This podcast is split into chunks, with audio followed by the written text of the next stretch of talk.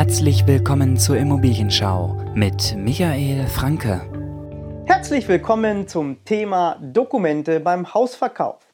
Ja, ich weiß, die liebe Bürokratie. Dokumente, Dokumente und nochmals Dokumente. Ein Wort, das viele zusammenzucken lässt.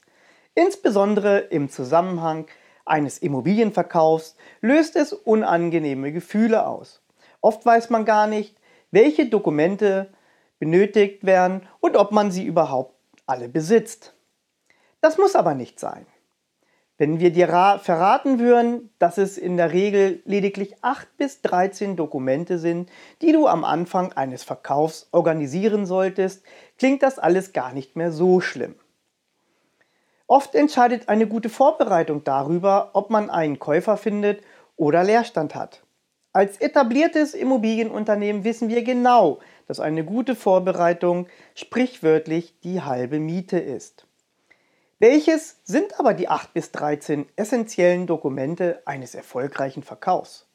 Je nachdem, ob du ein Haus oder eine Wohnung verkaufen möchtest, benötigst du unterschiedliche Dokumente.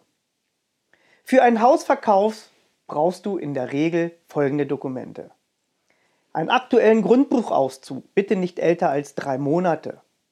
Lageplan bzw. Flurkarte. Grundrisse und Ansichten deines Hauses. Die Wohnflächenberechnung. Kopie der Gebäudeversicherung. Auszug aus dem Baulastenverzeichnis. Eventuell einen Erbschein. Berechnung des umbauten Raumes und den Energieausweis. Bei einem Wohnungsverkauf werden zusätzlich folgende Dokumente benötigt.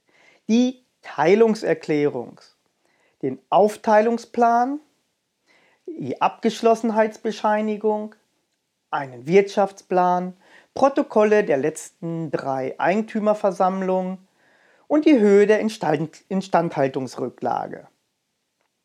Kannst, hast du diese Dokumente organisiert, kannst du mit dem Verkauf deiner Immobilie so richtig durchstarten. Für dich klingt das immer noch zu kompliziert? Du weißt nicht genau, wo du diese Dokumente herbekommst? Wenn du magst, können wir dir diese Fragen gerne beantworten.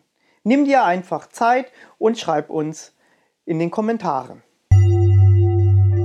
Das war die Immobilienschau. Abonniert jetzt unseren Podcast, um keine neuen Folgen mehr zu verpassen. Schreibt uns außerdem gerne eine Bewertung. Und wenn du ein Thema hast, was dich interessiert, dann schreib uns gerne eine Privatnachricht und wir sprechen drüber. Bis zur nächsten Folge.